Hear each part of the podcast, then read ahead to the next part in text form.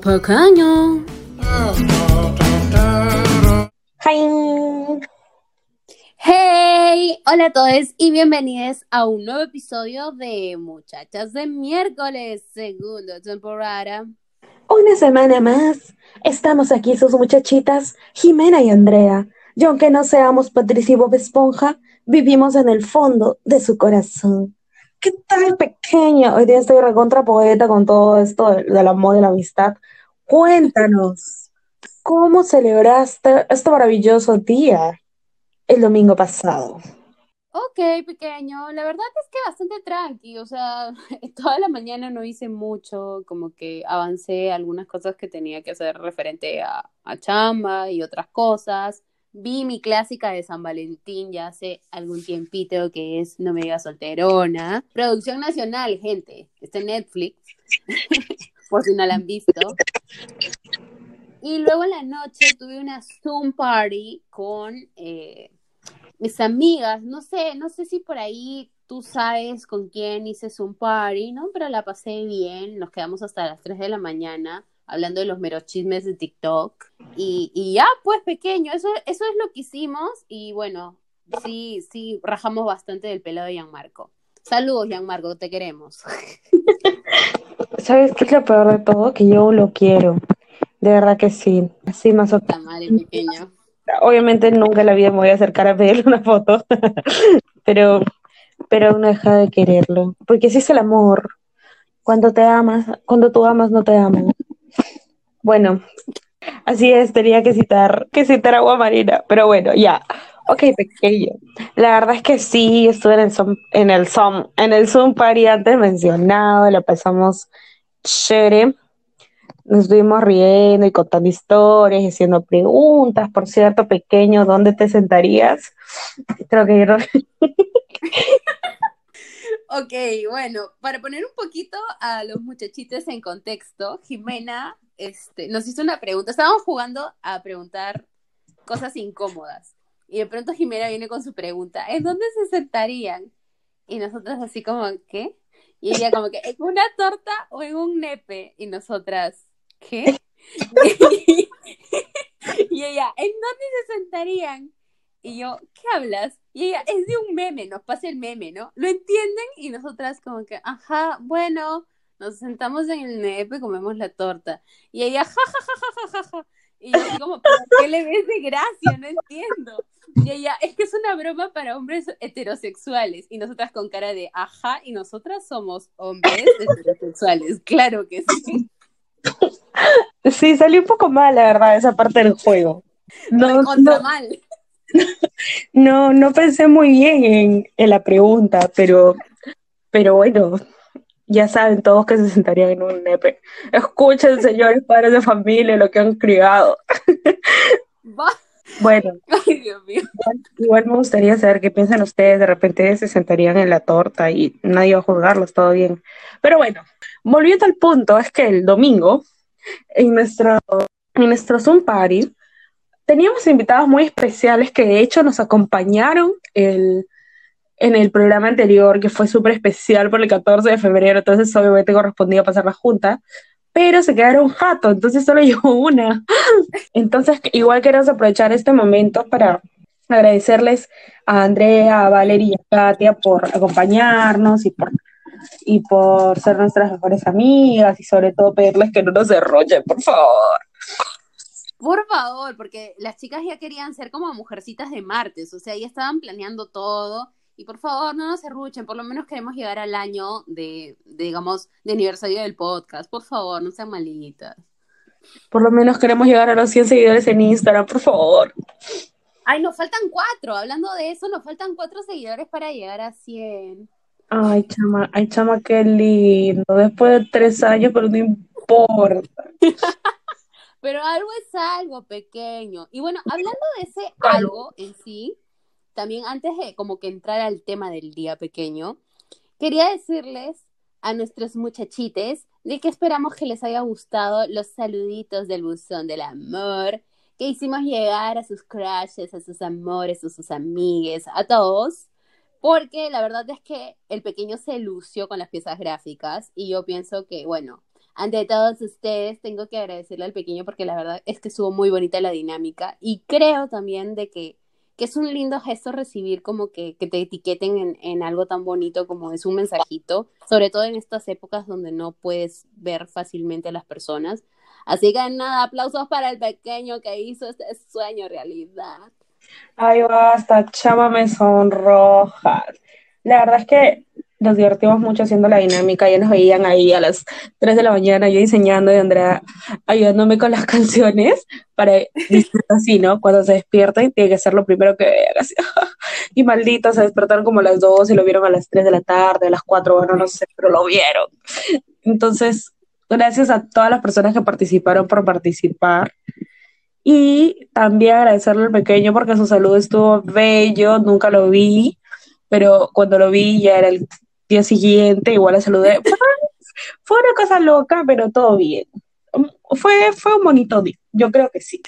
Sí, fue un lindo día y esperamos que para todos ustedes haya sido también un hermoso día. Ahora sí, pequeño, vamos al tema de hoy. Por favor, cuéntame, ¿qué vamos a decir en esta hermosa ocasión. Ok, recapitulando, hace antes de este romántico episodio lleno de amistad, hicimos un podcast respecto al colegio, entonces ahí como que abrimos nuestro corazón, salieron las lágrimas, salieron nuestros rochecitos, si no lo han escuchado, corran, se llama Colegiala de mi vida, yo te quiero y te adoro, escándalo, escándalo, y es el número 5, así, una cosa pequeña, y es el número 5, entonces ahora para continuar con esta, con esta evolución pokémónica y académica, ¿de qué vamos a hablar el día de hoy, pequeño? Hoy, pequeño, vamos a hablar de nuestras épocas pastrulas. Mentira, vamos a hablar de la universidad, que prácticamente también podría igualarse a eso. Y bueno, bacano. Como ustedes saben, nosotras hemos estudiado en la universidad juntas, hemos estudiado muchos cursos juntas, por más que Jimena es comunicadora y yo, yo soy comunicadora audiovisual y por lo tanto no llevamos muchísimos cursos juntas, pero los cursos que llevamos juntas, la verdad lo disfrutamos bastante. Entonces tenemos muchísimo que contar, tanto cosas que vivimos juntas como también que vivimos separadas. Así que vamos a comenzar pequeño con la primera pregunta. ¿Quién oh eras cuando llegaste recién a la U? O sea, cuando saliste del colegio y estabas como que en el primer día de clase, ¿quién eras? ¿Comienzas tú? ¿Comienzo yo? Yo creo que comienzas tú, pequeño, que te veo con toda la onda, empilada, empilada. Ok. Cuando yo llegué a la U, la verdad es que había salido del cole, que ya les conté en el capítulo pasado de que yo no era la más feliz ahí. Entonces salí siendo una persona súper introvertida, que no quería ser amigos, que no quería nada con la vida, ya. físicamente parecía una hippie emo, porque me vestía como que mitad hippie, mitad emo, y estaba muy confundida referente a la carrera, no sabía ni siquiera qué hacía ahí, con decirte que ni siquiera llevé ciclo cero, porque me tomé ese tiempo para tratar de encontrarme conmigo misma, lo cual no logré. Entonces no era la, el rayito de sol ni la más feliz ahí. Así que bueno, pequeño, ese era yo el primer día de clases. Ahora cuéntame tú, ¿quién eras cuando recién llegaste a la U? Bueno, la verdad es que yo recién llegaba de Chimbote, después de haber vivido toda la vida ahí, entonces estaba atravesando una serie de cambios por, bueno, porque es llegar a una ciudad nueva, encima de entrar a la universidad, eran cosas que para alguien tan chivolo puede parecer insignificante, pero creo que sí, sí son cosas, dos, sí son cambios fuertes. Bueno, yo en el colegio sí era, como conté, un locón, pero llegué a la universidad recontra perfil bajo, un poco tímida, trataba de, no sé, llevé el ciclo cero, que bueno, en la universidad donde estudiamos André y yo era el PDN, en el programa de nivelación, hice algunos amigos y me di cuenta que la gente se burlaba mucho de Chimbote acá. Y bueno, la verdad es que sí fue como que un pequeño choque porque, bueno, para Chimbote, el colegio donde yo estaba era como que chévere y nos conocíamos entre todos y éramos como que cool, y cuando llegué a Trujillo, pues decía, ah, sí, chimbote, que huele feo y no sé qué cosa. Y yo me quedé como que, ¿qué es esto? Entonces, como que fue uno de los primeros cambios, pero sí llegué ya después de haber pasado en quinto de secundaria, lo que no mencioné, como que imaginariamente como por 15 carreras, decidí finalmente entrar a comunicaciones y pues estaba contenta, emocionada y un poco expectante. Me parece muy interesante, ¿no? Porque, por ejemplo, en mi caso fue más un choque de bueno, ya salí esta mierda, ahora veamos que esta no sea una mierda peor. Y en tu caso era como que saliste de una realidad, una realidad bastante bonita porque tú eras bastante feliz en tu colegio y te sentías muy cómoda, a de nuevo como que tratar de adaptarte a un nuevo lugar, a nuevas personas, a un nuevo comienzo. Me, me parece que, que por esos lados es bastante interesante. Entonces cuéntame, ¿qué cambios percibiste o sentiste entre el cole y la U? Y si te costó adaptarte. Ay, chama, cambios como mil, pero creo que uno de los que más recuerdo es que antes de ingresar a la universidad, yo llegué a una feria de carreras o algo así. Entonces, para esto mi hermana ya tenía un año en la universidad y ya estudiaba comunicaciones, ¿no? Porque acá las dos somos comunicadoras. Entonces, yo llego a la universidad y estaba mi hermana en la cafetería sentada con un chico guapísimo, regio, así como que su cabello dorado brillaba con el sol y dije, Dios mío, ¿a dónde acabo de llegar? Este es Disney de hombres. Entonces yo me acerco y saludo, ¿no? Hola, MG, hola. Y yo en mi mente estaba así, wow, este chico es guapísimo. Entonces él voltea y dice, nos mira las dos y dice, ay, pero si son igualitas. Quedé Así como que, ¿qué pasó acá? Porque para esto, o sea, no sé si era cosa exclusiva de Chimbote o si era porque es un lugar más chico, que tú no solías conocer a, a personas de la comunidad así tan abiertamente, ¿no? Sino como que era algo más reservado, por lo menos en el colegio yo no conocía a nadie, no tenía amigos, no sabía que mis papás tengan amigos, entonces para mí eso sí fue algo como que impresionante de que sea algo tan libre no me asustó, no me disgustó, pero sí fue como que creo que uno de los primeros choques que tuve al entrar a la universidad. No sé si era por el cambio de ciudad o por el cambio de nivel académico, pero fue una de las primeras cosas que me chocó. Otra de las cosas que... sí, sí, chama, la verdad que sí, y, era guapísimo. Y eso me ha pasado mucho, ¿ah? hay, hay chicos guapos que inalcanzables para mí bueno, igual si fueran heteros no significa que van a hacer caso, ¿no? Pero aún más difícil. Otro de los grandes cambios que, que sentí era ir a la universidad en micro o en taxi, porque yo al colegio iba caminando bueno, corriendo. Y acá ya tenía que tomar un medio de transporte, me perdía, llamaba a mi hermana, y decía, ¿dónde estoy? Dime qué micro tomar, sálvame. Y mi hermana tampoco es que era la súper ubicada, porque estaba solo un año antes. Entonces, esa era otra de las cosas. Ya luego conocí a Yana, que, que vivía cerca a mí y volvíamos caminando juntas de la U. Luego de eso, que otro de los cambios era también los horarios, ¿no? Aunque, bueno, de hecho que los, los horarios del primer ciclo son un poco más parecidos al colegio, pero igual ya había diferencia veías gente, veías gente de todo tipo, no era como que en el colegio ya los conocías a todos, sino que acá no conocía a nadie y yo no sabía realmente eh, cómo eran, ¿no? Si es que me estaban mirando mal o simplemente tenían la mirada fuerte, si es que yo les caía mal, si es que, no sé, era como, es como, no sé, un nuevo mundo donde se mezclan todos los grupos sociales, ¿no? Ahí el pequeño todo emo hippie, después había otras personas que, que eran súper fresas, habían personas súper tímidas, era como que todo un nuevo mundo por explorar. Creo que podría mencionar esos por ahora. Otra de las cosas que creo que a pesar de todos los cambios que tuve cuando llegué a la U, que me ayudó bastante, fue tener algunos de mis mejores amigos en Trujillo. Por ejemplo, Kat también vivió acá. Ricardo el Gordo, que de hecho es, es mi mejor amigo, y lo quiero un montón y siempre ha estado para mí. Le mando un saludo, nos hubiera encantado que nos acompañara el episodio anterior, pero bueno, era solo en Girls, así es que para otra ocasión será. Y bueno, también a Jarito y, atender a distintas personas que crecieron conmigo acá también fue un pequeño descanso para todo lo nuevo que se nos vino. Tú, pequeño. Bueno, pequeño, a mí, o sea, puedo decir de que el cambio fue bueno porque yo sentía de que entrar a la universidad era un nuevo comienzo para mí, porque muy pocas personas me conocían. Creo que había tres o cuatro personas que habían estudiado conmigo en el colegio, pero para mí era como que reiniciar de nuevo, hacer una nueva vida. Entonces, eh, en ese aspecto sí, sí me parecía como que interesante. Una cosa que me gustó mucho es el hecho, como tú dices, de que había de todo tipo de personas, como que vería, veías como variedad de fauna. Entonces, como que era muy, muy cool poder ver interactuar a diferentes tipos de personas, conversar con diferentes personas cuya realidad de repente no era tan igual a la tuya, o venían de diferentes colegios, de diferentes lugares. Entonces eso me parecía como bastante, bastante interesante. Por más que yo era introvertida, sí como que de vez en cuando eh, alguna persona me hablaba y comenzábamos a hablar y, eso me parecía bastante cool.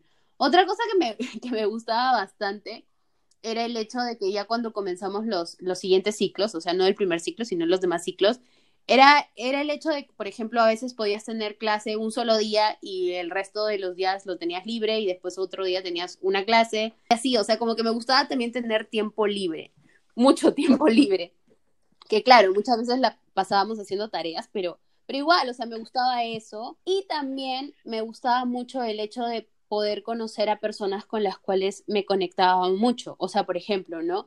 A mí me gustaba mucho el teatro y me gustaba mucho cantar y me gustaba como que toda esa vaina y como que no conocía muchas personas en mi colegio que, que fueran ese, tuvieran ese mood. Y de pronto te conozco a ti y conocías de teatro peruano y estábamos hablando de teatro peruano y era como que, Dios mío, ¿dónde estabas? y sí, así que para mí el cambio fue positivo. También por el hecho mismo de que para mí el colegio no era tan increíble, entonces obviamente tenía que hacer un cambio positivo, no tenía muchas expectativas que llenar. Oh, pequeño, qué interesante, qué diferente perspectiva de los comienzos, ¿no?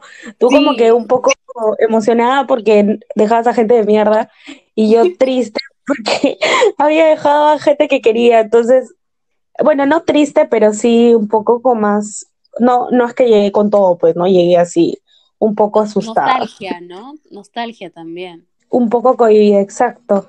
Eso sí, aparte que uno, otra de las cosas que creo que me chocó, no tanto de la universidad en sí, bueno, esa época en sí, es que, como dije hace un rato, en Chimbote, el lugar donde yo vivía, o bueno, donde vivían mis papás, es bastante tranquilo, incluso el colegio queda en el mismo lugar, entonces era muy común que los fines de semana mis amigos vayan a este lugar, comamos una hamburguesa o paseemos por el pasto, nos tomamos una chela, lo que sea, pero era súper tranqui. Y cuando llegué a Trujillo, mis abuelitos obviamente sabían que no conocíamos la ciudad y no nos daban esa libertad. Si yo no llegaba a las 9 de la noche, ya mi abuelita estaba llamando a la policía. No llegaba a las 10, estaba llamando a la ambulancia. Entonces eran cosas así como que yo había perdido, es como si me hubieran cortado las alas. En lugar que la universidad me abría las alas, es como si me las hubieran cortado. Entonces eso también me chocó bastante. Luego ya con el tiempo, como que llegamos a un acuerdo, y mis abuelitos se dieron un poco más.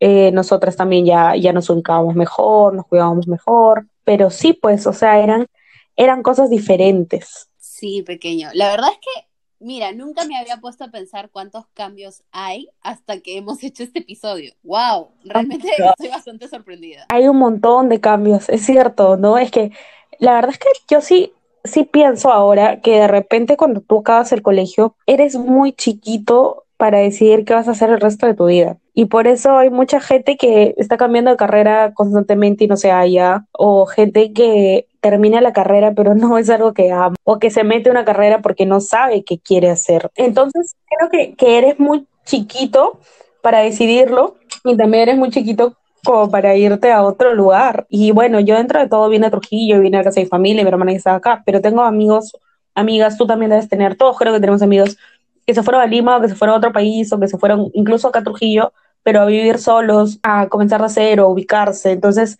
creo que, wow, si es algo que hay que tener huevos para irte totalmente solo a otro lugar, sobre todo si eres tan chico. Sí, pequeño, o sea, es un cambio bastante grande y sobre todo, como tú dices, cuando te toca hacerlo solo, completamente solo, vivir solo, hacer tus cosas solo, o sea, sí, sí es bastante chocante. Ahora que hablas lo de las carreras y que uno, la verdad, es bastante chico para decidir lo que vas a hacer por el resto de tu vida como profesión, es, es algo, por ejemplo, que yo sentí, ¿no? O sea, yo ya he mencionado varias veces que yo toda mi vida quise ser actriz y que cuando salí del colegio esa no era una posibilidad eh, por muchas razones y no sabía qué carrera escoger porque la verdad yo solamente me veía estudiando teatro, no me veía en otra vaina. Entonces me acuerdo de que ya, pues cuando fui a matricularme a la UPN, me acuerdo que literal como que no sabía ni siquiera qué carrera escoger.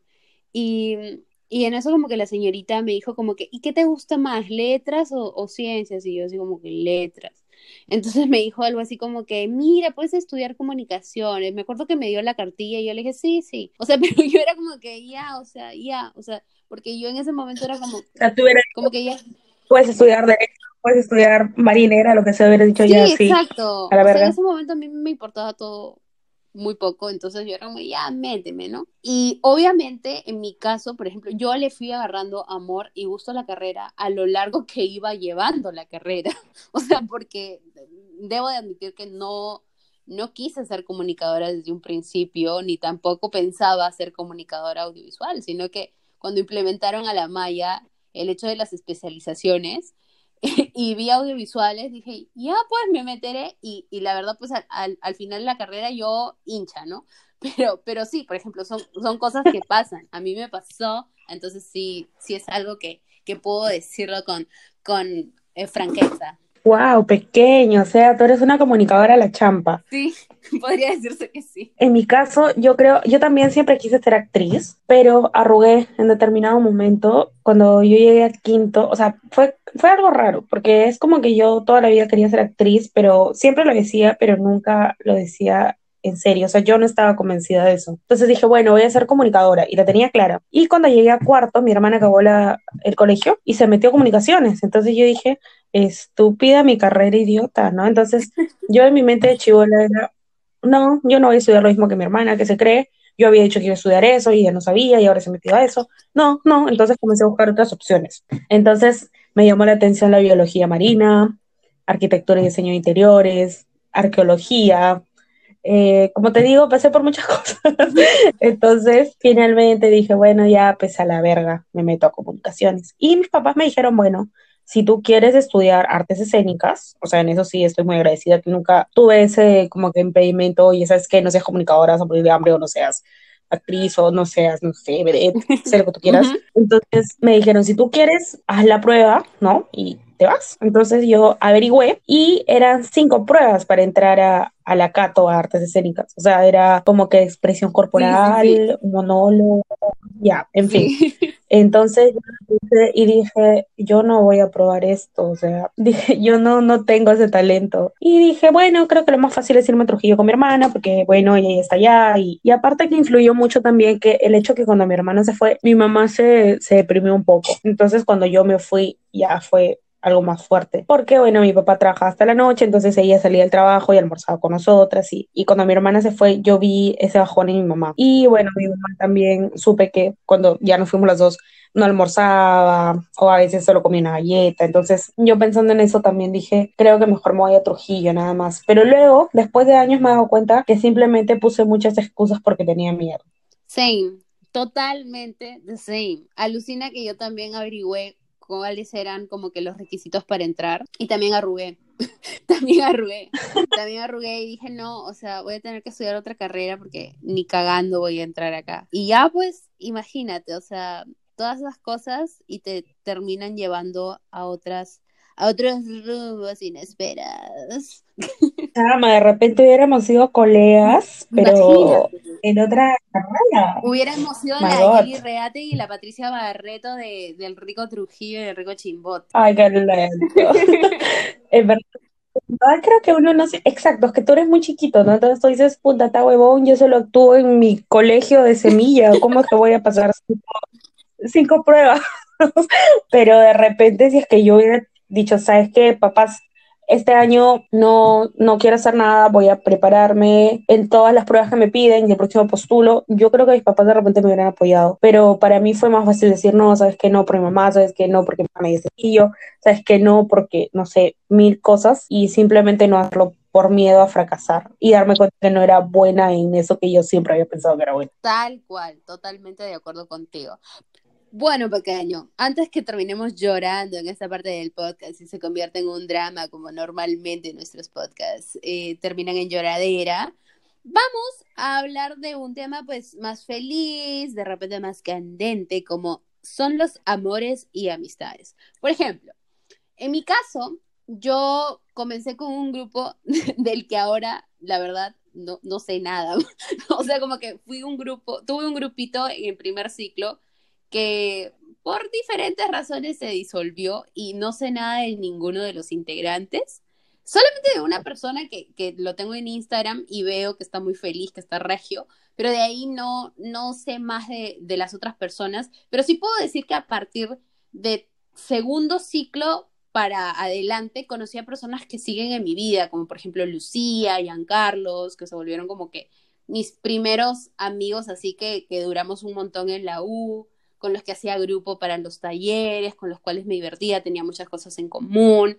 De ahí en tercer ciclo me volví mejor amiga de Valerie, entonces, bueno, imagínate, Valerie sigue siendo mi mejor amiga hasta ahora y, y conocí a mucha gente muy interesante. A ti te conocí, a ti te conocí en primer ciclo, pero nuestros lazos se comenzaron a afianzar en segundo ciclo porque llevamos como cursos juntas. Eh, y conocí a gente que de repente no ha sido tan amiga mía, pero que cuando los veo o cuando interactúo con ellos o cuando veo sus emprendimientos me hace sentir recontra orgullosa. Por ejemplo, Gaby Muñoz de Girasol Encantado. Si bien es cierto, no éramos súper amigas, la conocí por ti, pero pucha, yo me siento recontra orgullosa cuando veo eh, sus logros y en general cuando veo los logros de toda la gente con la que estudié y que, y que se volvió de repente no mi amiga súper cercana o mis amigos súper cercanos, pero que sí hubo interacción y, me llevé bien con ellos. Tuve diferentes amigos a lo largo del tiempo, o sea, no es que comencé con un grupito y terminé con el mismo grupito, sino que a lo largo de la carrera fui eh, teniendo diferentes amigos, conociendo a gente nueva, gente que se quedaba también como mis amigos y gente que también de repente no, pero bueno, así es la vida. Y referente a los amores, debo de admitir que, como ya dije en el episodio del colegio, yo he sido muy enamoradiza y que cuando yo llegué a la universidad, creo que la segunda y la tercera semana de, primer ciclo me gustaba un chico. Me gustó un chico hasta que ya de pronto me dejó de gustar. y después ya me gustó Pepito, el famoso Pepito. Que ya... Espera, primero, ¿quién es ese chico? Está chismosa. Axelito. Ah, ya, ok. Axelito, estaba viendo. Ya. Sí, saludos para el Axelito que nos está escuchando. Bueno, Axelito, ya sabes que me gustaste. My God. Bueno, y después me gustó Pepito. Pepito me gustó, creo, dos ciclos por ahí. Ya después me dejó de gustar. Y después así, como que en cada curso eh, había algún chico que me gustaba y ya pues me gustaba, ¿no? Pero la verdad es que yo durante la época de universidad no tuve nada serio, ni tampoco salí con, con muchos chicos. La verdad es que simplemente me gustaban y ya como que en la universidad sí como que dejé atrás mi etapa de, ay, nadie me va a querer, no tengo enamorado, no, sino para mí era como que fresh. Estaba más enfocada en, en, estudiar, en pasarla bien con mis amigos, en, en, otras cosas. O sea, yo estaba en otra, la verdad. No, no hubo mucho romance. Creo que lo, lo más intenso que hubo fue cuando, cuando me gustó el profe, pero más que todo fue por una cuestión de que, de que era algo nuevo para mí pero nada más. Y tú, pequeño, cuéntame, quiero saberlo todo. Ay, pequeño, qué lindo. Cuando mencionas a gente de la U, la verdad es que también me, emociona cuando ya los veo casados, con sus hijos, de relaciones serias. No sé, me, parece lindo. Es como si, como si tus hijos crecieran, no sé. La señora tele. Sí, totalmente. Bueno, la verdad es que la universidad me ha regalado gente muy chévere que hasta ahora quiero mucho y conservo como por ejemplo mis jinetes del apocalipsis o mis pájaras borrachonas o engrupando a la gente porque si me pongo a mencionar uno por uno vuelvo vieja. Mis ellos saben quiénes son. Mis backyardigans, mis muñecas de la mafia, ya no existe ese grupo, pero fuimos en algún momento. Y así, muchos grupos, mi reencuentro de seños, así, varios grupos. yo entiendo, yo entiendo. Ellos entienden, espero. Si es que alguien escucha, claro. Bueno, pero lo interesante de esto es que todas eran personas tan increíbles porque tenían, o sea, teníamos cosas en común, obviamente estudiamos la misma carrera, y era, era entretenido hablar con estas personas. Obviamente también hablabas de idioteces o contabas chismes, pero también habían cosas más allá, ¿no? Eran gente que que sí estaba interesada en la política o gente que sí estaba interesada en el arte o cosas así, ¿no? que no ves de colegio, de hecho. Y eso me parecía genial. Y la universidad también me hizo darme cuenta de una cosa que, por ejemplo, en la época del colegio, o sea, la gente chévere, era como que era que la puta mañas, usura, weona, que ¿no? Entonces era como que era lo más normal, ¿no? Es más, creo que yo también, no tanto, pero sí algo he hablado así del colegio y era lo normal, pero en la universidad era como que Ay, Dios mío, ¿quién sacó? ¿De dónde salieron estos, no? Era como que eran los chéveres y el resto eran los famosos del colegio y en la universidad era como que los eran estos, o sea, los que hablaban así y eso, era como que, Dios mío, ¿qué les pasa, no? O sea, los profesores, los alumnos, no sé si te diste cuenta, y eso sí fue un cambio de 180 grados para mí. La verdad, pequeño, es que ahí sí tengo que acotar algo muy interesante. En mi colegio, la gente popular hablaba así, o sea, hablaba como de mañas, ay, Alcina, qué loco, ¿ya?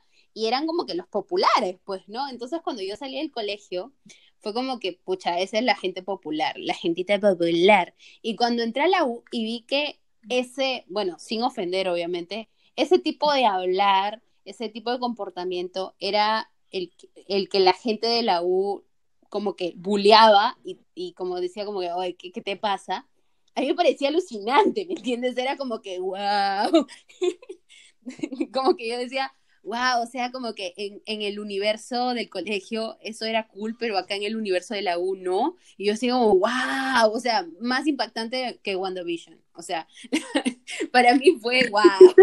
Te juro que a mí también me impactó. Fue una de las cosas que dije, Dios mío, ¿qué, qué está pasando? Este es el mundo al revés. Sí, sí, sí, totalmente. Pero fue interesante también, fue súper interesante porque acá, por lo menos, no sé si en todas las carreras, pero por lo menos en comunicaciones, no era tanto si tenías plata o si conocías gente, sino era si es que realmente eras inteligente, o sea, por más que yo sé que la gente se burla y diga que la carrera era para vaguitos o drogos o no sé, la verdad es que sí se admiraba mucho a la gente inteligente, que tenía algo interesante para decir, que era buena en las clases, o sea, realmente sí, que era talentoso con sus proyectos, no sí, sé. o sea, es más, o sea, ahí no era de que, ay, quien viene de tal colegio, o que quien habla así, o quien tiene plata, no, o sea, poco importaba eso, importaba qué tan brillante y talentoso era y qué tan destacado era para los cursos, y más que todo hábil, ¿no? Por ejemplo, otra cosa que tengo que decir que me parece muy interesante es de que cuando yo conozco a Lucía, Lucía eh, Méndez, mi, mi, amiga, no la cantante, mi amiga.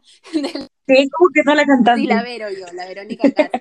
ya bueno, este, cuando me hice amiga de Lucía, alucina de que ahí fue la vez que tuve el acercamiento hacia el feminismo, o sea, Lucía fue mi madrina del feminismo.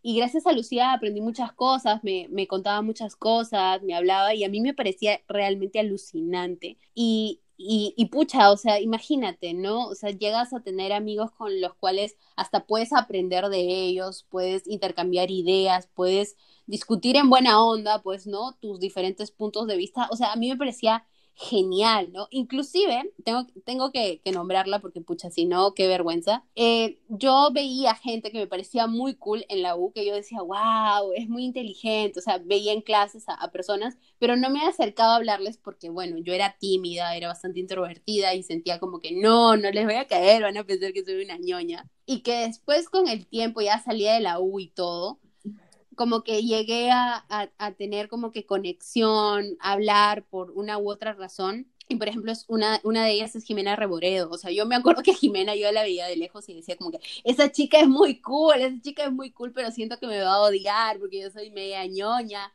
Y ella parece como que la, como que la, la queen, ¿no? O sea, la, la super bad bitch. No sé, o sea, mala. como que tiene pinta, ¿ya? Y de pronto la conoces y es como un conejito. Entonces es como que la verdad es que siento de que conoces a gente muy, muy interesante. Sí, Jim es muy cool, la verdad. No sé si nos escuchará, pero un saludo enorme para ella. amamos, Tuve la suerte de conocerla en, en un curso y nos hicimos a Mixeres, no eran a Mixeres, y bueno, somos el dúo de Jimenas más eh, reconocido y asediado de la historia, pero eso la gente aún no lo sabe. Son mi dúo de Jimenas favorito. No es que conozca a otras Jimenas, pero igual son mi dúo favorito.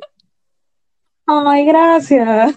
Pequeño, pero tú te me estás haciendo la loca. Cuéntame de tus amores. ¿A ti te gustó algún chiquito ahí en la universidad? Ay, chama, yo sí soy la, la de la mala suerte. Oh, La Jessie Joy, la yo. Jessie Joy. Bueno, ok, respecto a amores en la universidad, yo creo que si de la carrera hablamos, básicamente, porque creo que en sí en la universidad no hay mucho problema con que te metas con alguien. Es más, me parece lindo. Pero lo que sí recomendaría es no meterte con alguien de tu carrera. Y ahí vienen mis porqués. Eh, yo tuve algo con un chico. No planeábamos estar, casarnos, tener hijos, poblar la tierra. simplemente nos estábamos conociendo, lo estábamos pasando bien. Yo sí involucré sentimientos, supuestamente él también, pero no lo creo porque regresó con su ex. Entonces, demostró que... pero bueno, el punto de esto es que las cosas obviamente terminaron mal. Y luego nos, nos tocó, o sea, como que al siguiente ciclo, como un ciclo después nos, nos tocó llevar un curso y ya las cosas estaban como que más tranquilas, ¿no? De hola, chao, bye. Luego se metió con mi amiga del colegio, entonces otra vez había como que tensión, y no sexual, sino tensión real.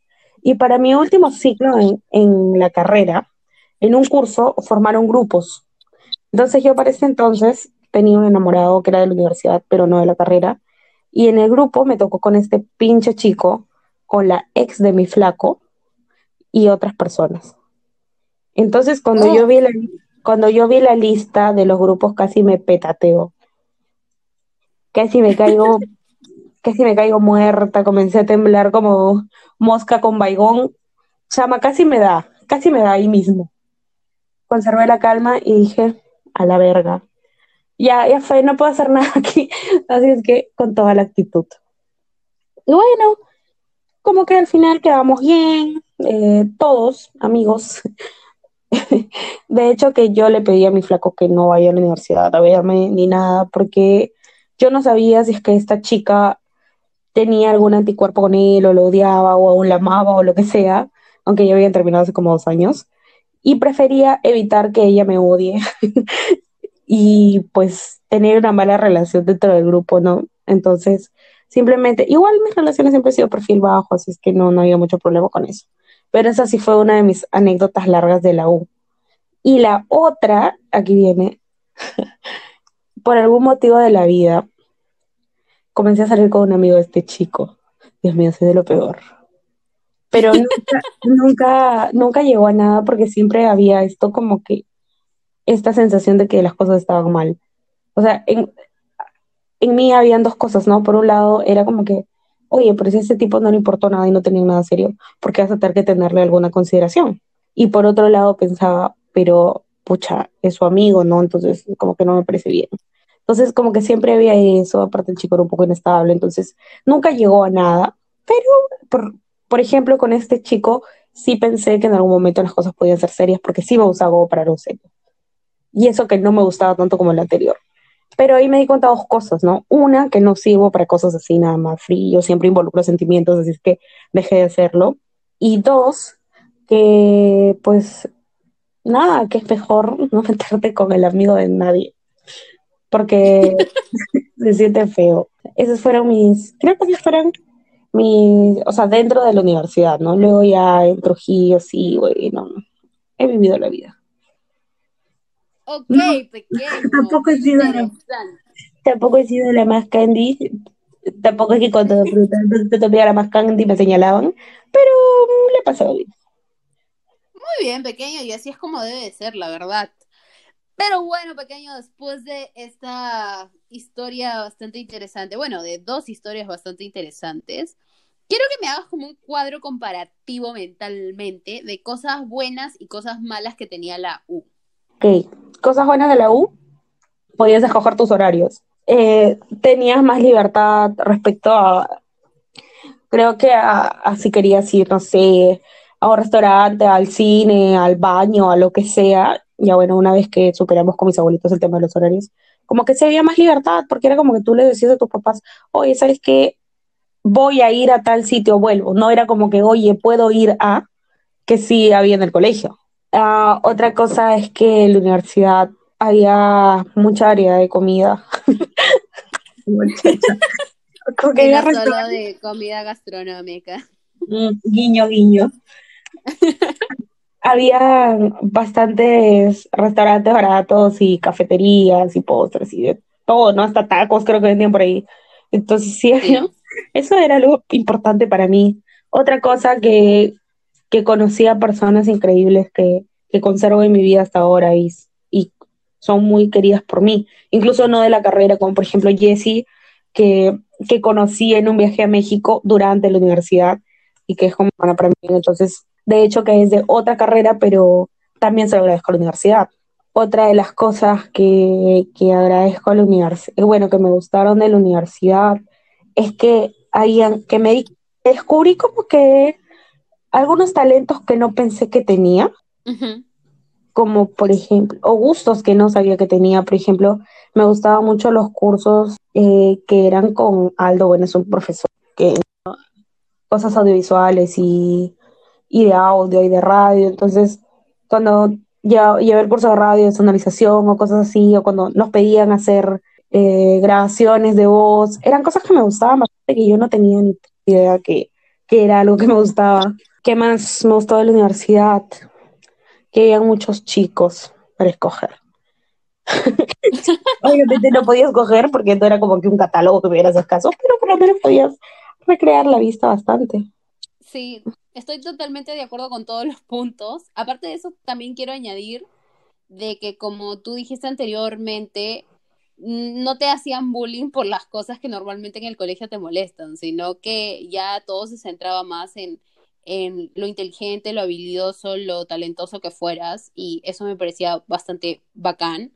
Otra cosa que también me gustaba de la U era de que como que podías interactuar con diferentes personas, ¿no? Porque no era como que todos de la misma sección iban a llevar siempre, como que, o sea, como si fueran de un grado, entonces todos se veían en todos los cursos, sino que hubo un momento donde ya, pues, o sea, a veces veías a ciertas personas en algunos cursos y a veces veías a gente nueva o conocías a gente de otros ciclos. Entonces eso también me parecía interesante porque podías, como tú dices, conocer gente nueva e interactuar con, con diferentes personas.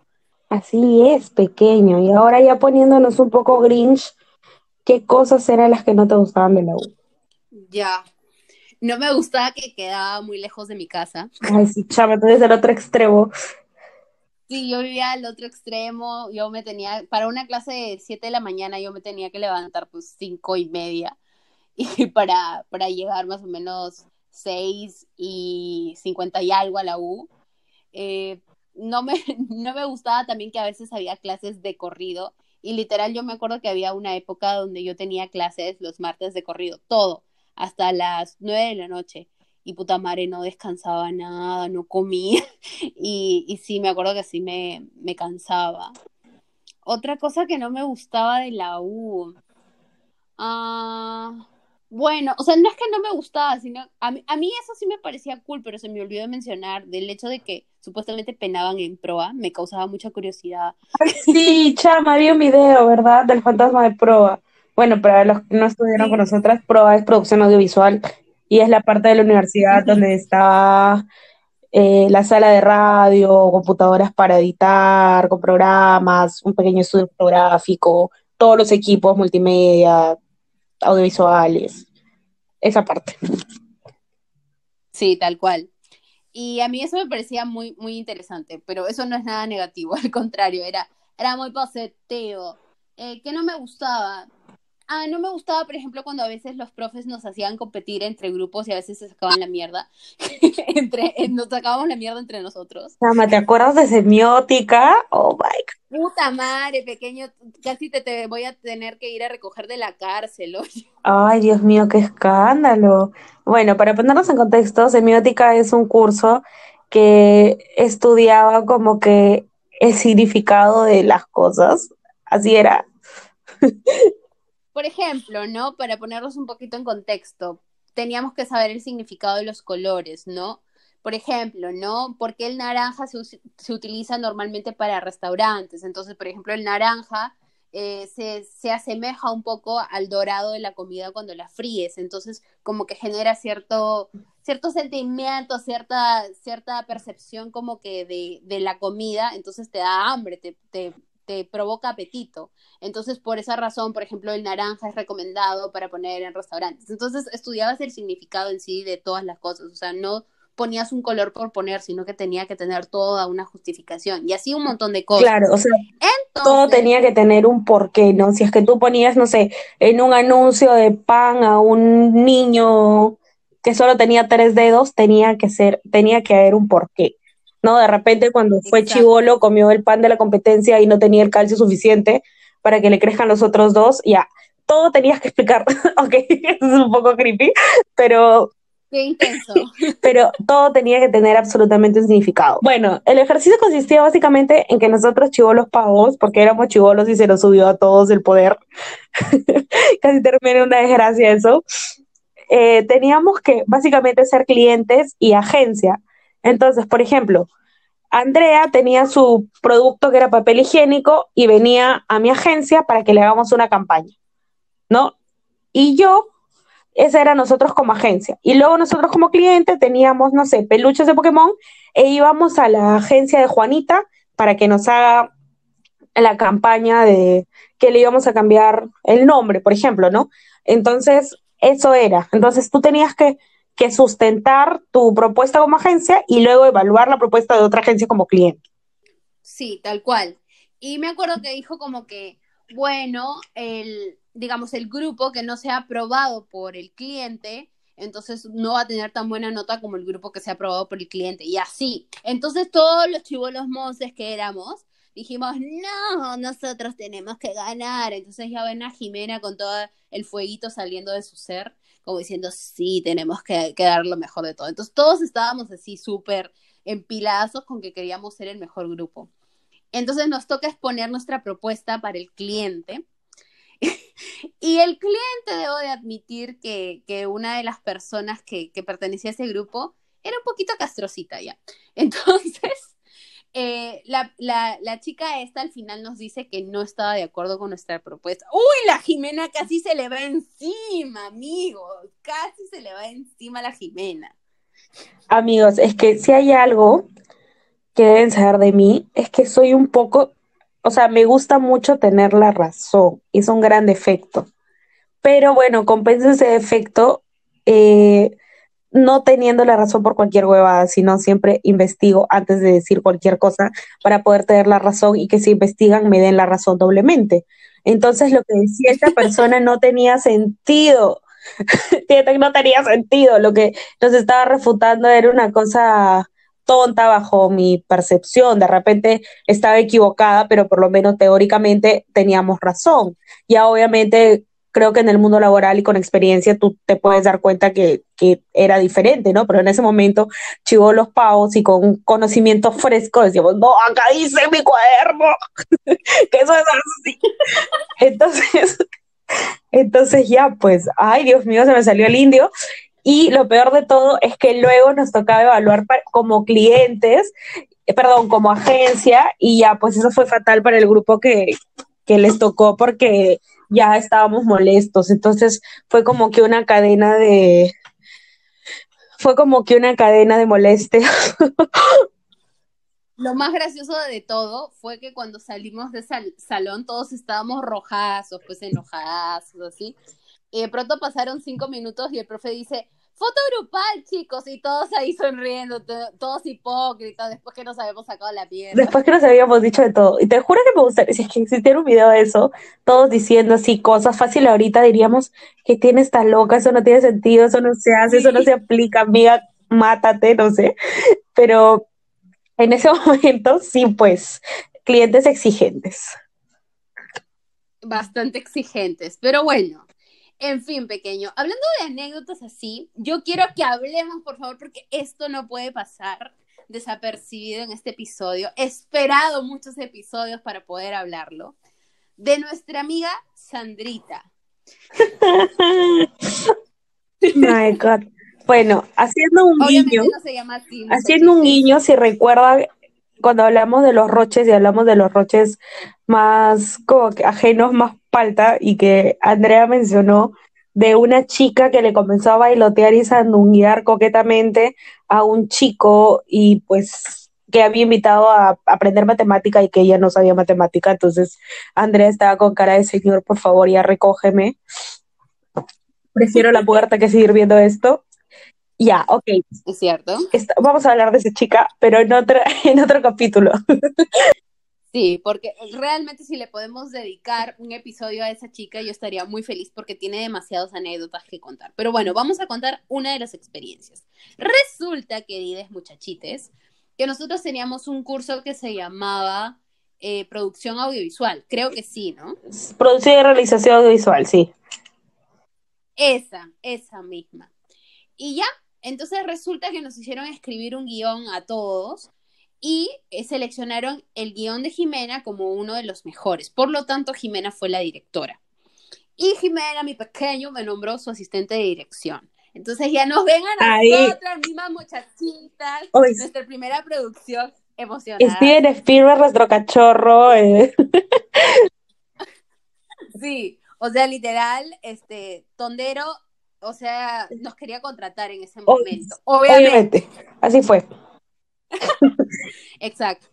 Entonces la vaina es de que ya tocaba hacer la producción y le pusieron a cada miembro de nuestro grupo, porque habían dos grupos, a cada miembro de nuestro grupo le pusieron una tarea, ¿no? Como que una labor, producción, dirección de arte, dirección de, de vestuario, iluminación. Bueno, como para que se ubiquen, o sea, todos los elementos de una película, o sea, alguien tenía que ver cómo se peinaban, otro cómo se vestían, otro cómo iba a estar la luz, eh, dónde íbamos a grabar, todas esas cosas, ¿no? Para no meterles palabras técnicas ni cosas. o sea, todo lo que tú te imaginas en un corto, entre el grupo nos teníamos que ir las funciones. Exacto.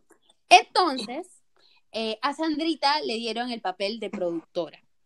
Entonces, ya, bacán, Sandrita este, iba a ser la productora. Hasta ese momento como que yo conocía a Sandrita. Sandrita fue de, las integrantes de mi primer grupo, digamos, del primer ciclo.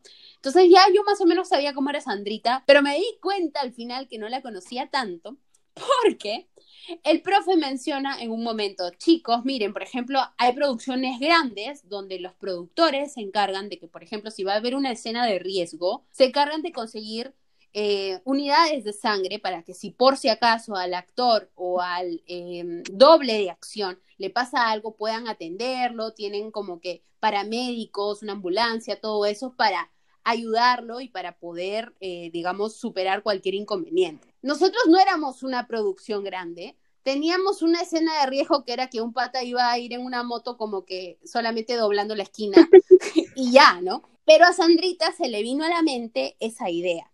Por favor, prosigue, pequeño. Entonces, a esta muchacha se le metió en la cabeza que teníamos que tener tipos de sangre no solo de nuestros dos actores o tres actores, sino de todos los miembros del equipo, que éramos como 10 personas. Y no contenta con eso, tenía que haber una ambulancia, un catering y demás cosas. La chamba estaba en Hollywood, la mujer estaba grabando, no sé, la guerra de las galaxias, creo. Y lo peor de todo es que su intención de salvarnos la vida se convirtió en acoso.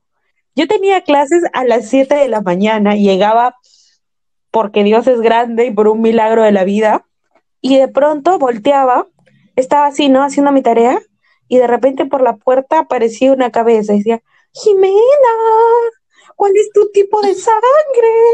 Y yo, ay, ¿qué estás aquí? Y me decía, Hola Jimena, es que vi tu horario y tenías clase a las 7. Entonces, antes que te vayas, le he pedido permiso a tu profesor un ratito. Y yo así, ay, puta madre. Y luego, no sé, creo que yo me imaginaba que, que si cerraba los ojos iba a aparecer Sandrita con su jeringa y me iba a sacar la sangre ella misma. Y luego tenía clase, no sé, en la noche, me decía, Jimena, no me dijiste tu tipo de sangre. Y yo, ¡ah! Era como una película de terror constante. Es cierto, totalmente cierto. O sea, no piensa que Jimena está exagerando, era así y fue así con todo el grupo, o sea, nos iba a buscar a nuestras clases, veía nuestros horarios y nos iba a buscar y les pedía a los profes que le den permiso para que ella pudiera entrar al salón y sepa tu tipo de sangre. y, tú, eras como que, eh, me estás perturbando, amiga, de verdad me estás perturbando. tanto así, amigos, tanto así, de que el día de la grabación, ah, ya, bueno, pero para esto yo tengo que contar también esto. Nos habían dado dos días para grabar, un día para que grabe un grupo y el otro día el otro grupo. Y habían dos opciones, o grabar el 28 de noviembre o grabar el 30 de noviembre, porque esos eran los días en que estaban disponibles el equipo de proa. Entonces yo le digo, Sandrita, un favor, ¿será posible que nosotros podamos grabar el 30 de noviembre? Porque mi cumpleaños es el 28 y como que tenía pensado hacer algo, tú sabes sí, no te preocupes, Andreita, yo voy a hacer de que el 30, porque para esto el productor tenía que decir qué día grabábamos. Entonces, no te preocupes, el 30 grabamos. Cuando en eso viene, Jimena, Y Jimena dice como que, ¿qué quiere esta? Y entonces dice, Jimena, por favor, ven por aquí y ven con tu asistente de dirección, Andreita. Y yo así como que, ¿qué ha pasado, Sandrita? ¿Qué ha pasado? Vamos a grabar el 28. Y yo, pero Sandrita, te había dicho que el 28 no, porque no, es que el 30 tenemos la exposición del profesor de filosofía y yo quiero ir a sentarme a, escuchar su exposición. Entonces, por eso todos vamos a grabar el 28 y te celebramos el cumpleaños ahí. Y yo, hija de puta. y esto es que luego Sandrita está como, Jimena, ya saqué el presupuesto del corto. Son como dos mil soles por alquiler de ambulancia y, y 500 soles para el compartir de Andrea con la torta y los mariachis. Y son como que, no sé, dos mil soles para, para traer sangre de verdad y tirarles del piso y que el choque sea real. Y yo estaba como que, amiga, cálmate, es un puto corto universitario de segundo ciclo. Terminamos solamente llevando un botiquín con aceptil rojo, alcohol y un algodón. Y miel para hacer la para hacer la sangre. Sí, miel para hacer la sangre y Jimena probando para ver si estaba rica la sangre. Y yo, Jimena, deja eso. Y eso terminó muy mal. Terminó recontra mal. Ah, bueno, pero espérense.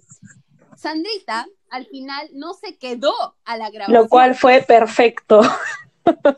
Fue hermoso. La cosa es que el pequeño, como hasta las 10 de la noche o 9 de la noche del día de su cumpleaños, grabando, porque la pinche Sandrita quería la exposición del otro profesor que creo que ni siquiera llevaba el curso y por supuesto que no quería tenerla ahí, pero estábamos grabando el 28. Sí, sí, eso sí, pero lo bonito fue de que como a eso de las 12, lo, los chiquitos, no, 12 no, 11 por ahí, los chiquitos trajeron eh, torta y comimos todo, le pasamos bien y ya yo me fui a mi casa recontra cansada. Pero Jimena celebró por mí. Eso es de amigas. Exacto. Y bueno, para no hacerlo tan largo, eh, Jimena terminó adornando la pared de una de, de, de un lugar. ¿Y saben qué es lo peor? Que yo me había comido la sangre falsa, entonces obviamente mi vómito fue totalmente traumatizante. Parecía el exorcista, pero todo bien, amigos. Son cosas que pasan en el segundo ciclo de universidad. ¿A quién no le pasó? Que la directora se guasquea y vomita Exacto. sangre. Todo el mundo. O cómo olvidar que todo el mundo se quería afiliar al actor que habíamos llevado. Cierto. Mira, ahora yo no lo veo guapo, ¿eh? pero en ese tiempo creo que, que era de, de, lo mejorcito que había cruzado por nuestra vida. Sí, me acuerdo que todo el mundo nos lo queríamos. Es cierto. Bueno, en esa época no, en esa época solo un besito sí. recontra, con un poco de agarrada de Nacha, pero nada más. Y bueno. sí, pequeño. Hablando sí. de anécdotas y borracheras, tengo otra de la universidad. Dios mío. Cuenta. Ok. Resulta que yo llevaba el curso de producción de eventos y, eh, bueno, yo lo llevaba los miércoles, pero los, un jueves nos llamaron para, no sé por qué rayos había una reunión y nos dieron una buena noticia. O sea, yo tenía después de esto clase como que a la una, no, perdón, tenía clase como que a las tres y la acabó como a las doce o una.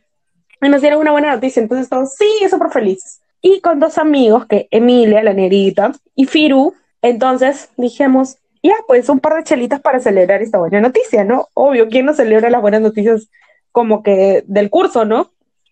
Dijimos, ya un par de chelitas, un par de chelitas, nos tomamos dos cajas. Y yo tenía, y Emilia y yo teníamos parcial a las tres. Entonces, dentro de toda esta emoción de la celebración, yo siempre celebrando por cosas pequeñas, porque de eso consiste la vida.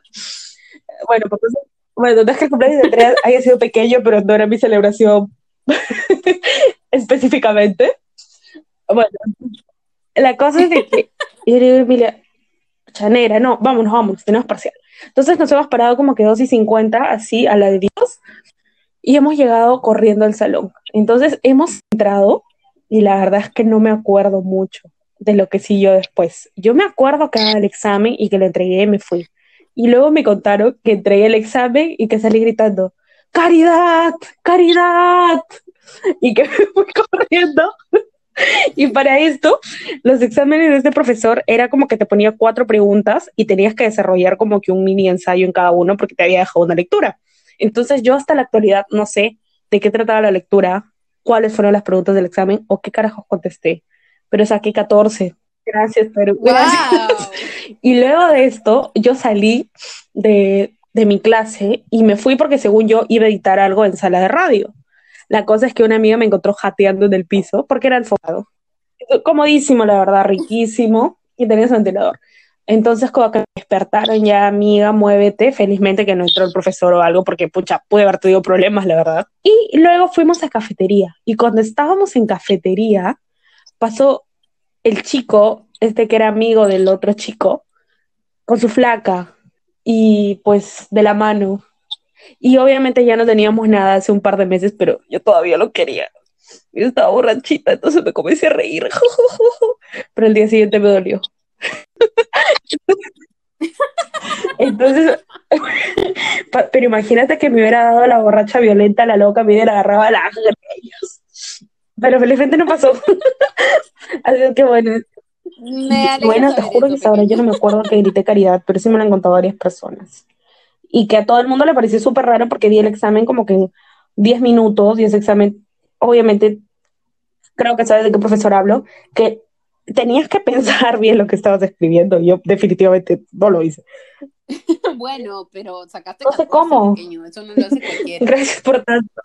Yo creo que puse otro nombre, ¿no? Como que, puse, no sé, Chabelita Pérez y luego alguien se equivocó y puso Jimena Mejía y, y ya, triunfé. Eso claro, eso explica todo. bueno, pequeño.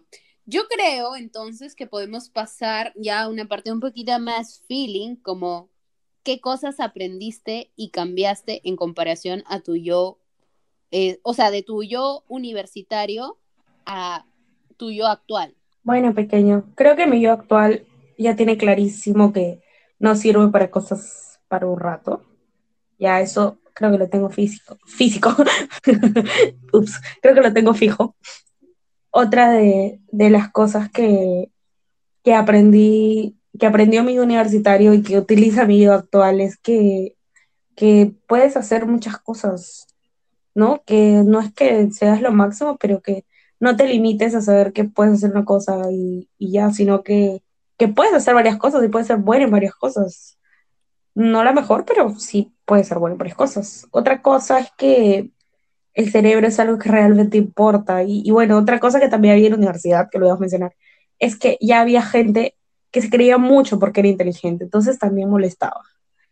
Sí, había, había esa clase de personas que no soportaba. Entonces, otra cosa es que la inteligencia tiene que venir de la mano con la humildad y las ganas de enseñar, no las ganas de que todos admiren tu cerebro, ¿no? Algo así.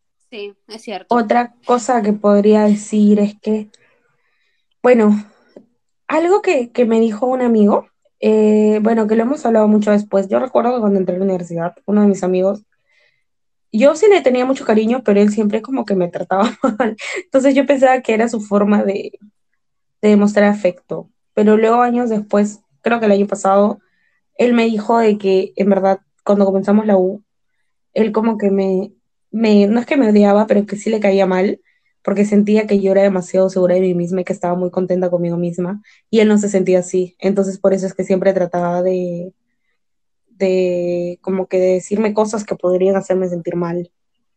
Y yo me di cuenta que realmente no es que yo era segura de mí misma, sino es que no permitía mostrar fragilidad.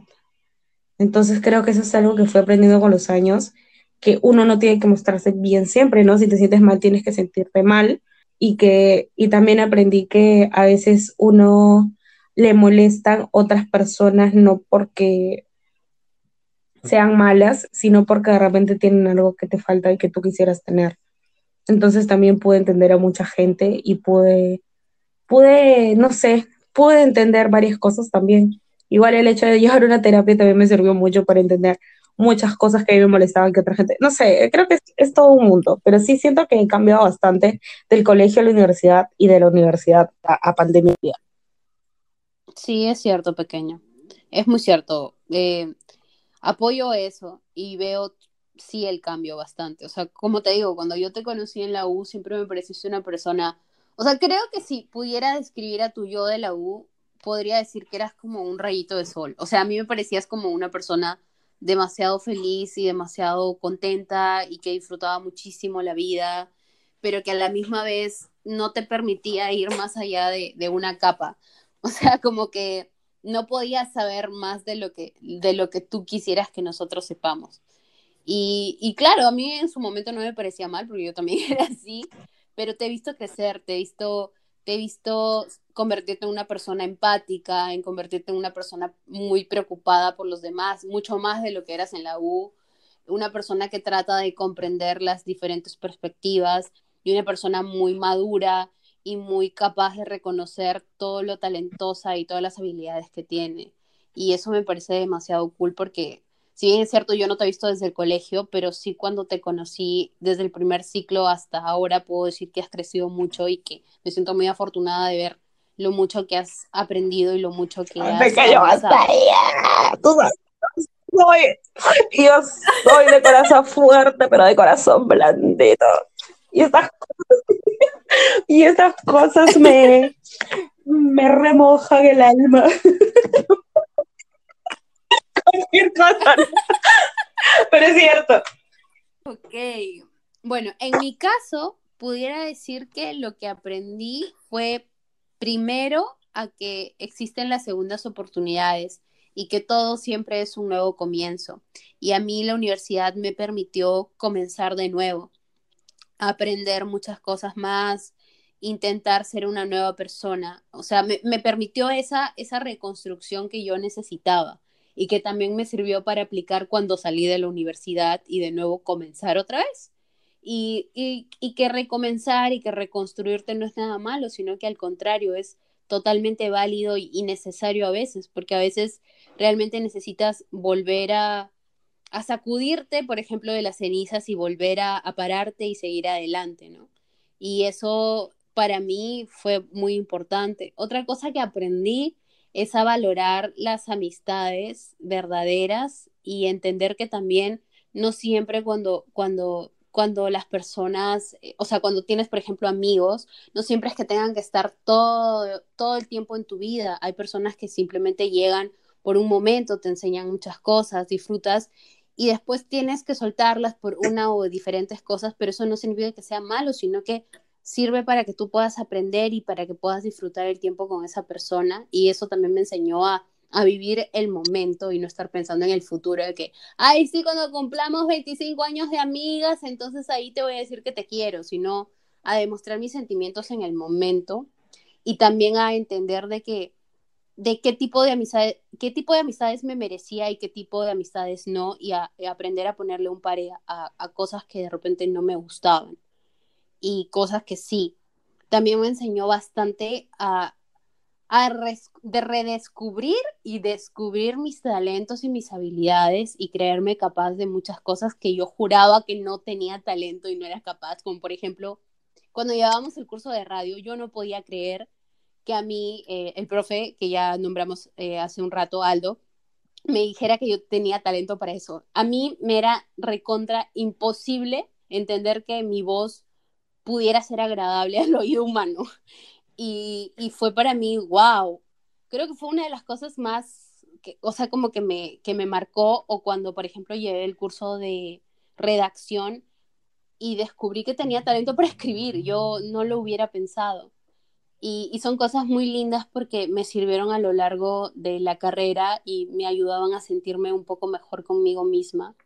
Y cuando salí de la U me ayudaron también a, entender de que no solamente tenía que tener un, amor o una pasión por algo, sino que también podía sentir y querer muchas cosas y que podía hacer que todas se complementen y eso forme mi persona. No tenía que enfocarme solamente en una, sino en seguir probando e intentando nuevas cosas y descubriendo nuevos talentos. Entonces creo que eso es lo que...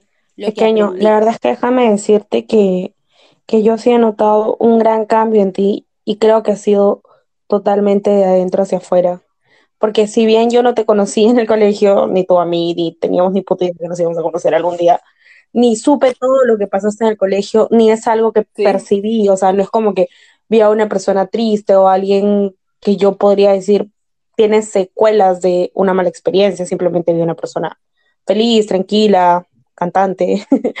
Entonces, Entonces fue como que, pero sí, sí lo noté porque cuando pasaron estas cosas con las amigas que perdiste o las cosas que pasaron, creo que tú tendías como que a culparte mucho, a tratar de encontrar como que qué fue lo que tú hiciste mal para, para que estas personas se portaran mal contigo o, o por qué o de repente merecías eso y, y eran cosas que no, no eran ciertas, pero que por lo mismo que tú no te valorabas como deberías, sentías.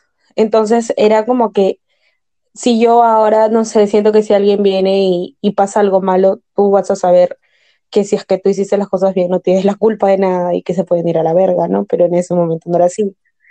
Y también es cierto que tú, pucha, no sé, Sí, usabas tres, tres tallas más grandes que tú o tratabas de esconderte en poleras gigantes o en polos gigantes o, o no sé, tratar de, de pasar más desapercibida. Entonces, cuando tú, cuando chiquita tu personalidad está como dice la Rihanna Chambray la Diamond y, y pues, pues sí, o sea, sí he visto ese cambio y ahora sí eres perrísima, ¿no?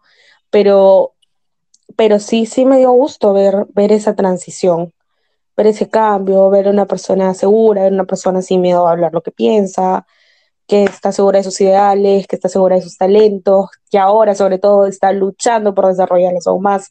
Entonces, de verdad que da mucho gusto, como dije al comienzo, ¿no? ver a la gente de la universidad así con sus emprendimientos, con sus hijos o lo que sea, es como ver a tus hijos crecer. Y sobre todo, si eres tú, que eres una persona que quiero, que, que te considero, que eres de mis amigas más cercanas de la U. Entonces, como que sí te da esa alegría de, de ver algo que has visto más chiquito crecer y florecer y no desaparecer. Ay, pequeños. Voy a llorar. La verdad es que me emociona mucho escucharte hablar así. Porque podría decir que, que tú eres la persona que conocí en primer ciclo que, que literal ha sido igual de amiga conmigo en todo este tiempo, hasta ahora. Y, y por ejemplo, bueno, voy a decir algo que, que los muchachites Oh eh, no saben, obviamente, y que creo que nunca te lo dije.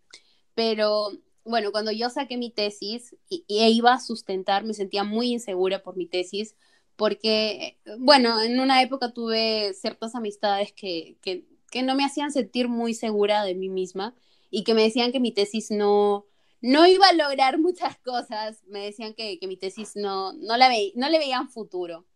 Y también, bueno, una, una persona mm, muy cercana a mí también me dijo como que no le veía futuro a mi tesis.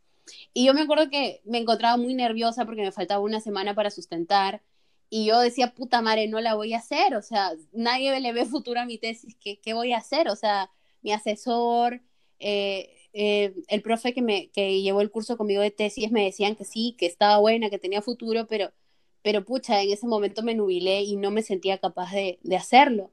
Y me acuerdo que le hablé al pequeño y le dije, pequeño, siento que mi tesis no, no va a llegar a nada. Y me dijo, ¿quién te ha dicho eso? Y yo así como que, ah, bueno, tal y tal, y, y siento que tienen razón. Y me dijo, no les creas, eso es mentira. Tu tesis va a llegar a, a, a, grandes, a grandes cosas, vas a ver y te van a aprobar y vas a pasar por unanimidad y yo confío en ti porque sé que, de que cuando sustentes tu tesis me vas a llamar y me vas a decir, vamos por un pollito porque ha aprobado. Y, y yo, o sea, como que decía, bueno, la, Jime- la Jimena me quiere, pues, ¿no? Ya, que- X. Y me acuerdo que cuando llamé a Jimena después de sustentar y le dije que había aprobado, Jimena estaba, yo te dije, yo te dije. Y para mí fue muy importante en ese momento que, que Jimena crea en mí, porque Jimena me había conocido desde, desde, pues, desde primer ciclo y yo sentía que ella me conocía mucho mejor que, que muchas de las personas que en ese momento me habían dicho que mi tesis no valía la pena. Y para mí el hecho de que Jimena cree en mí fue suficiente como para atreverme a sustentar mi tesis y, y, y, y creérmela. Y ya, pues, entonces sí, tenía que decir eso. Oh, que pequeño, bromeas, tu tesis es genial, es de las tesis más chéveres que he visto, la verdad. Y sí la leí toda, por si te lo preguntas. gracias. Sí, sí, me acuerdo que me dijiste, la he leído toda. En la página tal, Creo que ni la mía la he leído toda, cosa. pero la tuya sí sí la leí toda. Es que sí, pequeño, yo ya te había visto sustentar y aparte era un tema que te gustaba, un tema que dominaba, la tesis estaba buena, o sea, era la receta secreta del éxito. Como rayos te iba a decir, oye, sabes que esto está la mierda, esto, si era mentira, estaba súper genial.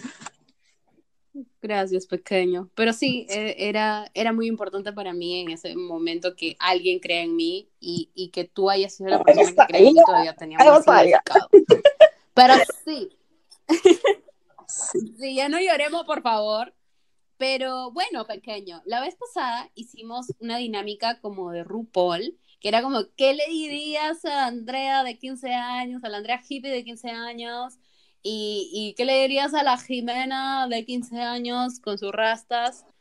Y en este caso, yo creo que podría hacerte la pregunta, si pudieras retroceder el tiempo y pudieras decirle a tu yo universitario algunos consejos o cosas que haga o cosas que no haga, ¿qué le Amiga, no seas exhibicionista. Ah, no, mentira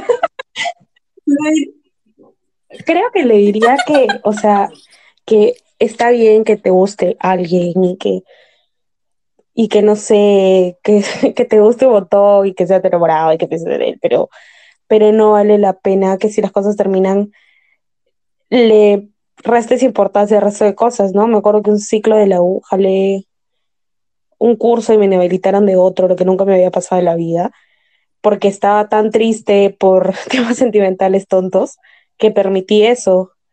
Y cuando pasó esto, no me compadecí, dije, bueno, amiga, ya tranquila, ¿no? ¿Qué pasó? Sino que me molestó y dije, ¿cómo voy a darle tanto poder a una persona para que, para que se interponga entre mi futuro y yo? Dije, la única persona que podría cambiar algo, tengo que ser yo. Entonces, sí me di cuenta y las siguientes veces, porque obviamente volví a ser triste y obviamente volvió a romper el corazón, eh, fue diferente mi actitud. Entonces lo que yo sí le diría a la Jimena es entonces es, amiga, a la verga. El corazón te lo van a romper siempre, pero al final tú siempre vas a estar contigo.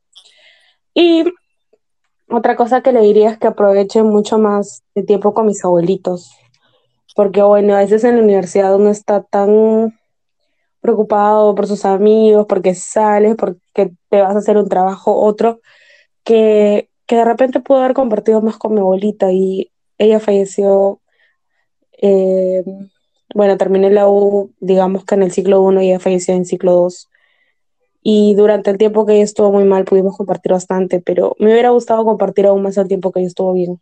Entonces, creo que sí, sí le diría eso, que que está bien tener amigos y todo lo que sea, pero también hay que priorizar lo importante.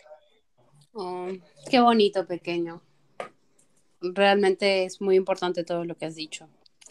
Muy, muy importante. ¿Y tú, pequeño, qué, qué le dirías a esa, a esa Andrea de, de poleras grandes?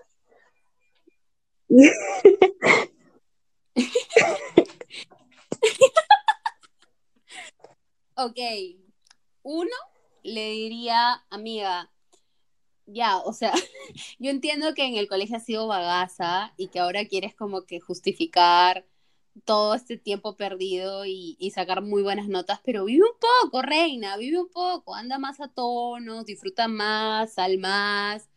Eh, como que yo siento que me limitaba muchísimo en salir, en interactuar con la gente porque me había quedado con eso, ¿no? O sea, con eso de no, no van a querer ser mis amigos, o siempre, o sea, yo me acuerdo clarito que siempre tenía el pensamiento de que no, no voy a acercarme a hablar porque obviamente van a decir, oye, ¿y esta por qué me habla? Y esta, o sea, literal decía como, ¿y esta gorda? O sea, ¿no? Entonces yo siempre lo tomaba como con el físico, ¿no? Como me sentía insegura porque tenía, bueno, eh, tengo sobrepeso, entonces para mí era como que no, nadie va a querer ser mi amigo. Entonces me limitaba a ir a fiestas o interactuar con otras personas porque tenía miedo al rechazo. Y yo le diría a esa Andrea que disfrute, que la pase bien, que nadie se está fijando en eso, que lo importante es su cerebro, eh, su personalidad y, que, y que disfrute, que la pase bien, que no todo, no todo tiene que ser sacar buenas notas o los estudios para sentirte bien. Otra cosa que le diría es, amiga, no vuelvas a creer en Luchita. te cagó una vez, ahí nomás déjala. Ahí Déjale, no le des como cuatro oportunidades, no va a cambiar. Esa chama te dice que te quiere, pero no te quiere, no te quiere, hermana, no te quiere. Em, sí, de hecho, hazme, caso, Andrea, por favor, no, no le des oportunidades a Luchita. No hagas grupo con Sandrita, por favor. Es, eh, Ajá, no hagas grupo con Sandrita, después te va a dar estrés, después se te va a comenzar a caer el pelo del estrés, por favor. No lo hagas, no lo hagas. Otra cosa que le diría es, es, por favor, ya no te fijes en Pepito, Pepito no te quiere ya deja de andar llorando por el pepito y más bien concéntrate como que en fijar tu, tus ojos en tus otros Ojo, no en tu profesor. Tan buenas. no en tu profesor, por favor, no te fijes en el profesor, amiga. E-, ese fue un daño bastante cruel que te hiciste mentalmente. Y por último, pero no menos importante, le diría a mí, amiga, por favor, no lleves un morral los primeros días de clase, después se te cae el cuaderno y ya no vas a tener con qué estudiar. Lleva, lleva un maletín que pueda, que, pueda resistir el peso de tu cuaderno. Yo también le diría, amiga, por favor, ten cuidado, te vas a caer afuera del instituto, te vas a caer afuera de la universidad, vas a estar a punto de robarte las escaleras, vas a perder cinco cuadernos, esas cosas. Ten cuidado. Pequeños detalles, pequeños detalles, así es. Pero bueno, pequeño, yo creo que ha llegado ya el momento de decir nuestros hongos. ¿Tienes algún hongo preparado? Voy a ser súper concisa y precisa. Amigos, disfruten cada etapa. Si es que aún están en la U, disfrútenla. Si es que ya no están en la U, disfrútenla también.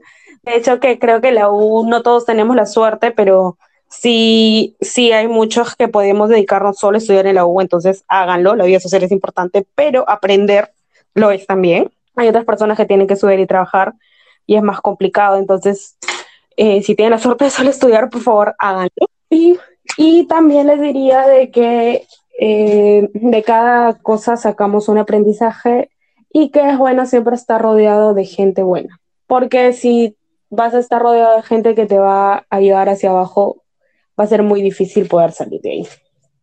Eso nada más. Bueno, yo pequeño también voy a ser bastante concisa y voy a decir de que, bueno, en, lo he dicho anteriores veces, pero lo voy a volver a repetir como hongo porque me parece importante.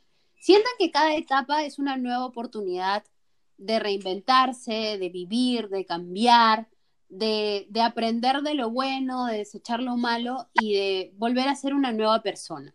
Aprovechen eso, sientan de que cada etapa es un nuevo comienzo, un nuevo amanecer, como dice la tigresa.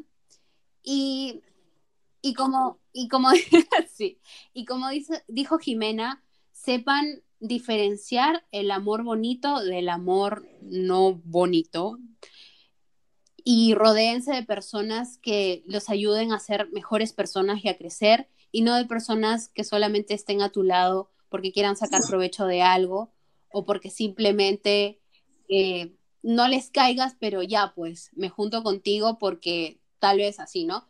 Tal vez me junto contigo porque no tengo con más con quien juntarme o me junto contigo porque mi grupo se junta contigo. No, realmente si es que van a brindarle su amistad a alguien y van a estar al lado de una persona, que sea porque realmente lo sienten y siempre traten a los demás como les gustaría a ustedes ser tratados.